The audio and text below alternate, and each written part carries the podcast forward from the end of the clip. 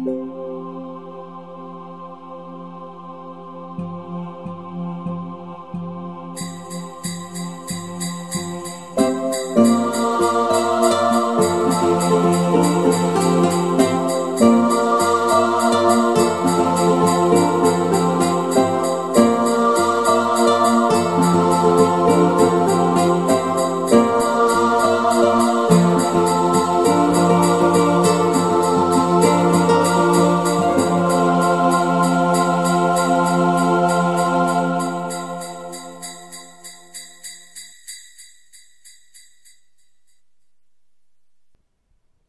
Stille Nacht, heilige Nacht. So still sind die Nächte vor Weihnachten gar nicht. Musik, Weihnachtslieder, die gehören in die Weihnachtszeit schon von jeher. Die Menschen summen, singen, spielen auf verschiedensten Instrumenten Weihnachtslieder, und das tun sie schon seit Jahrzehnten, immer die gleichen Lieder. Das tat auch Gerhard. Aber bei Gerhard klangen diese Weihnachtslieder immer ein wenig, als wäre man in einer gemütlichen Hafenkneipe und ein alter Seebär würde sie auf seinem Akkordeon spielen. Gerhard war solch ein Seefahrer. Er war tatsächlich früher zur See gefahren und hatte auch wirklich ein altes Akkordeon. Dieses alte Akkordeon, das war sogar noch älter als Gerhard selbst. Und auf diesem Akkordeon spielte er nun Weihnachtslieder. Er stand mit seinem alten Akkordeon vor der Brust hängend in einer Häuserecke, vor ihm der riesengroße Weihnachtsbaum mit den Lichterketten darin und neben ihm die große Eingangstür zur Bahnhofsgaststätte. Gerhard setzte sein Akkordeon ab und stellte es neben sich auf den Boden. Das letzte Lied hatte er ohnehin für sich ganz alleine gespielt, Stille Nacht, heilige Nacht. Niemand hat es sonst gehört, denn niemand war mehr unterwegs. In der Mittagszeit war es relativ ruhig. Es waren keine Reisenden unterwegs, und auch die Gaststätte hatte überhaupt noch nicht auf. Sie würde erst um 17.30 Uhr abends aufmachen. Vermutlich lohnte sich auch für sie das Mittagsgeschäft nicht. Gerhard schaute an der Tanne vorbei, über den großen Parkplatz hin zum Busparkplatz, Dort standen zwei Busse, in einem hockte der Fahrer vorne drin und mümmelte an seinem Butterbrot. Stille Nacht, heilige Nacht. Das hatte Gerhard schon früher gespielt, viel früher, als er noch zur See fuhr. Und das war auch schon wieder zwanzig Jahre her. Das uralte Weihnachtslied klang Gerhard immer noch in den Ohren, er summte die Melodie immer noch weiter, obwohl das Akkordeon schon längst zur Seite gestellt war. Es erinnerte ihn an etwas, es erinnerte ihn an bessere, an schönere Tage auf hoher See. Gerhard kannte keine gemütlicheren Weihnachtsfesttage als eben auf hoher See. Er erinnerte sich an Heiligabend, wenn der Smutje etwas ganz Besonderes versucht hatte zu kochen schmeckte immer besonders gut. Danach hatte man sich in die Kajüten zurückgezogen, aber immer gemeinsam. Man hatte gemeinsam gelacht. Manch einer hatte sogar irgendetwas vorgelesen. Man hatte sich Geschichten erzählt. Manchmal vielleicht auch etwas dazugeflunkert. Natürlich Seemannsgarn, das gehörte dazu. Gedichte vorgetragen, wenn man denn eins wusste. Und natürlich musste Gerhard auch immer wieder sein Akkordeon nehmen und spielen. Und an den Weihnachtsfeiertagen ging es natürlich darum, alte Weihnachtslieder zu spielen. Alle hatten sie mitgesungen. Und alle waren in Erinnerung bei ihren Familien zu Hause, bei denen sie jetzt in diesem Moment zwar nicht sein konnten, aber es gab eine zweite Familie, die Besatzung die anderen, mit denen man diese Tage besonders intensiv zusammen verbringen konnte. Gerhard hatte ein gewaltiges, abenteuerliches Leben hinter sich. Er hatte die Welt gesehen, so wie er es sich als Jugendlicher schon gewünscht hatte, als er noch im Hafen den Schiffen hinterher sah, wenn sie abgelegt hatten. Das wollte er auch in die weite Welt hinein, sich alles ansehen. Und das hatte er gemacht. Aber an Weihnachten war er immer im kalten Deutschland, wenn auch nur gedanklich, und das konnte auch in der Südsee sein, wenn dort die Sonne schien. So viele Reisen quer durch die ganze Welt, und wie viele Menschen sind ihm auf diesen Wegen begegnet. Sie haben sicherlich alle ihr Leben weitergelebt, und man hatte selten den Kontakt halten können über einen längeren Zeitraum, was aus diesen vielen Menschen wohl geworden ist. Gerhard musste sich an so manchen schrägen Vogel erinnern. Seltsame Menschen, aber Menschen, die es nur einmal auf der Welt gab. So viele Orte, so viele Menschen und so viele Erinnerungen. Wege kreuzen sich, man begegnet sich, und Wege gehen auch schnell wieder auseinander, so dass jeder seinen eigenen Weg weitergeht. So ging es auch Gerhard, und er hätte sich früher nie träumen lassen, dass er im hohen Alter sich mal so alleine fühlen müsste. Er war immer von Menschen umgeben, und nun fühlte er sich ganz allein. Na ja, beinahe allein. Sein Akkordeon, das war ihm zumindest noch geblieben. Seine Lieder, die er darauf spielte, auch das war ihm geblieben. Und gerade in der Vorweihnachtszeit ging Gerhard immer raus und stellte sich irgendwo hin und spielte den Menschen einfach seine Weihnachtslieder vor. Er hatte zwar tatsächlich seine alte Seefahrermütze vor sich aufgestellt, damit der eine oder andere dann doch mal ein Geldstück hineinschmeißen konnte, aber eigentlich ging es Gerhard gar nicht so sehr um das Geld. Hauptsache er war unter Menschen und er konnte seine Lieder spielen und sich an alte Zeiten zurückerinnern, an die guten alten Zeiten. Mit einem lauten Ächzer bückte sich Gerhard zu seiner Seefahrermütze herunter. Er wollte sie aufheben, und während er sich hinunterbückte, knackte es laut in seinen alten müden Knochen. Er hielt die Mütze, die nun etwas schwerer geworden war, in der rechten Hand und wollte sie gerade umdrehen, um das Klimpergeld in die linke hohle Hand hineinschütten zu können, das dann in der linken Jackentasche verschwinden könnte. Aber offensichtlich war in der Mütze nicht nur Klimpergeld, es raschelte auch etwas. Hatte wirklich einmal jemand sich erbarmt und einen Schein hineingeschmissen? Er schaute in die Mütze hinein, um den Geldschein herauszuholen, aber es war tatsächlich kein Geldschein. Gerhard erschrak. Gerade eben noch hatte er sich an die schönen alten Zeiten erinnert, an die Weihnachtsfeiertage auf dem Schiff. Und es gab dort so einen Moment, an den musste er in diesem Moment wirklich denken. Es war damals, er meinte, im Hafen von Kapstadt. Sie gingen an Land, und es gab dort kleine Läden, und einer dieser kleinen Läden hatte einige Weihnachtsartikel, relativ kitschige Sachen, künstliche kleine Tannenbäume, die in bunten Farben blinkten. So etwas hatte er nicht gekauft, aber sie hatten auch einen kleinen Engel. Aus Papier war dieser gebastelt, in einer goldenen, lackierten Farbe. Den hatte Gerhard mitgenommen auf die Kajüte, und sie hatten ihn abends aufgehängt, über den Tischen.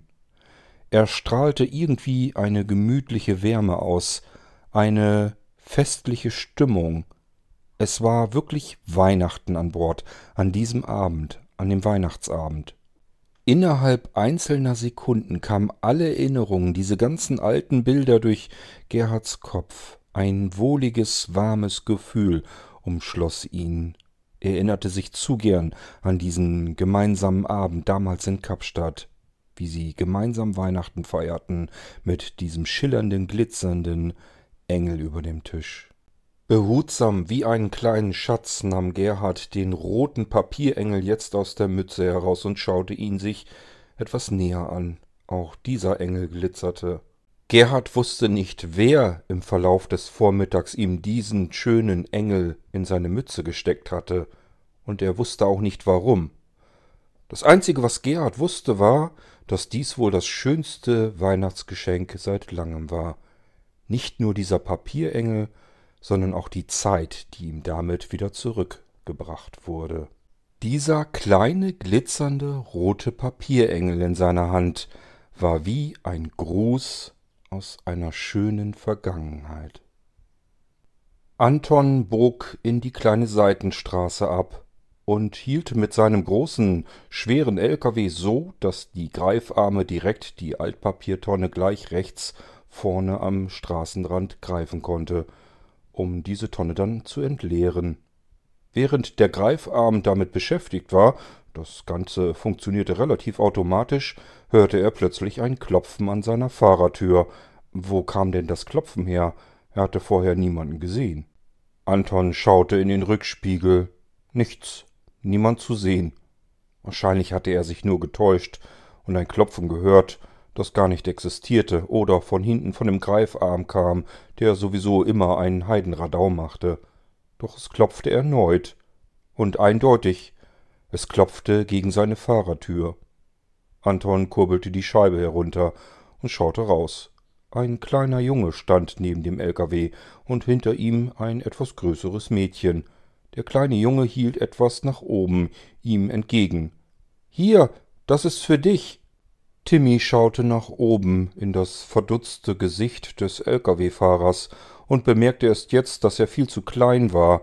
Der Fahrer würde gar nicht an das schöne Weihnachtsgeschenk herankommen können. Er kletterte auf die erste Trittstufe an der Fahrerkabine und hielt immer noch die Hand nach oben. Anton konnte zunächst gar nicht richtig erkennen, was der kleine Junge ihm da entgegenstreckte, aber er griff danach, er nahm das Geschenk an was auch immer es sein würde. Vielleicht hatten die Kinder ihm irgendetwas gebastelt. Er fragte sich nur warum. Na, wie komme ich denn zu der Ehre, dass ihr mir was schenken wollt zu Weihnachten? Weil du immer so nett winkst, wenn du hier vorbeifährst und unseren Müll mitnimmst, sagte Timmy. Und weil sie sich sogar am Tag direkt vor Heiligabend um unser Altpapier kümmern, fügte Jessica nun hinzu. Na, das ist ja lieb von euch, das hat mir ja noch nie jemand gesagt, oder mir überhaupt irgendetwas geschenkt.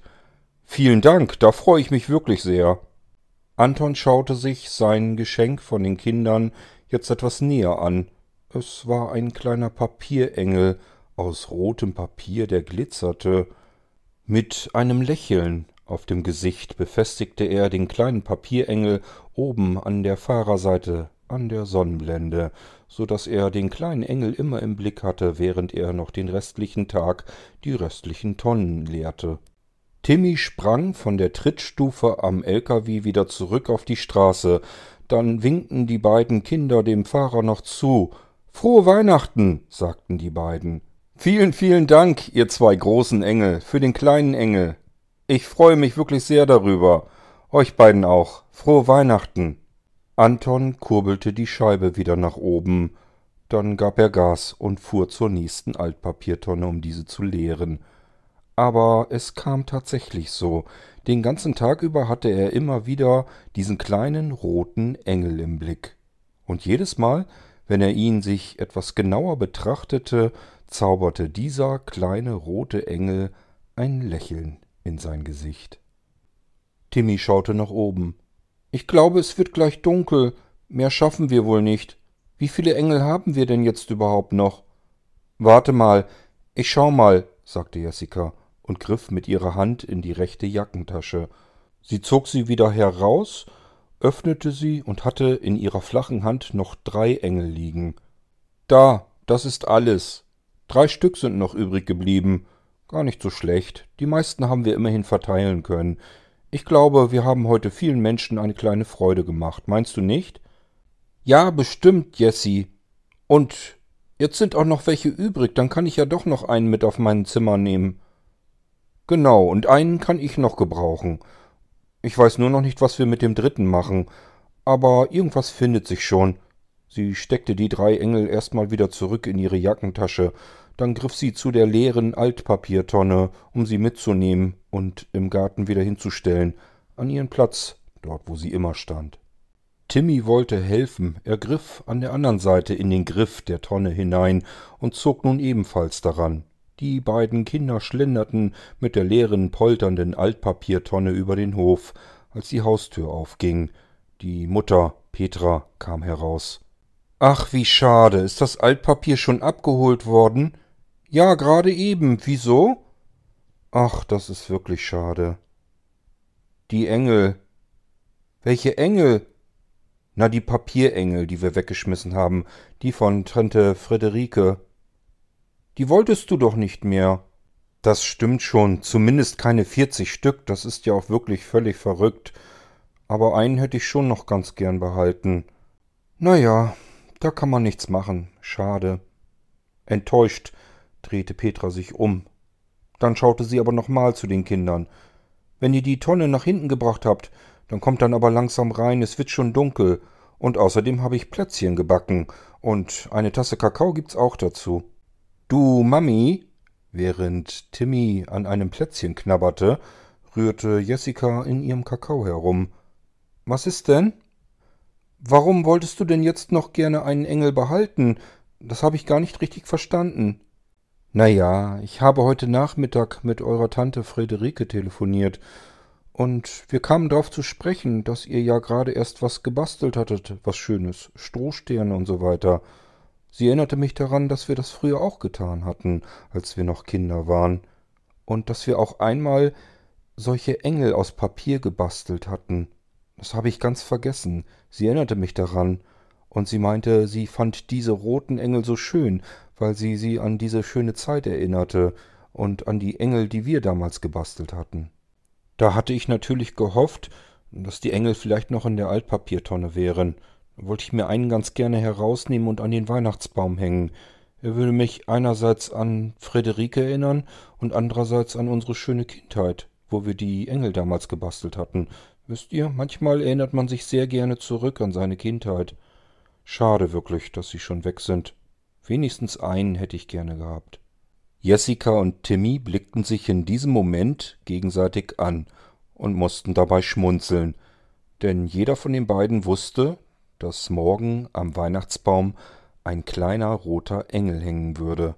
Er würde mit den Lichtern im Baum ein wenig glänzen, und die Mutti würde sich mit Sicherheit sehr darüber freuen.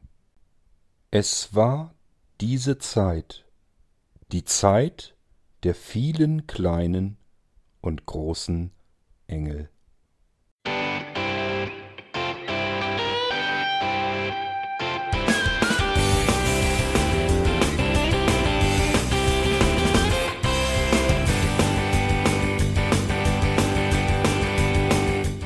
Das war Irgendwasser von Blinzeln. Wenn du uns kontaktieren möchtest, dann kannst du das gerne tun per E-Mail an podcast.blinzeln.org oder über unser Kontaktformular www.blinzeln.org. Blinzeln schreibt man in unserem Fall immer mit einem D in der Mitte. Wenn du möchtest, kannst du uns sehr gerne auch einen Audiobeitrag auf unseren Podcast Anrufbeantworter sprechen. Der hat in Deutschland die Telefonnummer 05165 439 461. Und wenn du uns aus dem Ausland anrufen möchtest, dann ersetze einfach die erste 0 gegen die 0049 für Deutschland. Wir bedanken uns für dein Interesse und freuen uns schon darauf, wenn du auch beim nächsten Mal wieder mit dabei bist.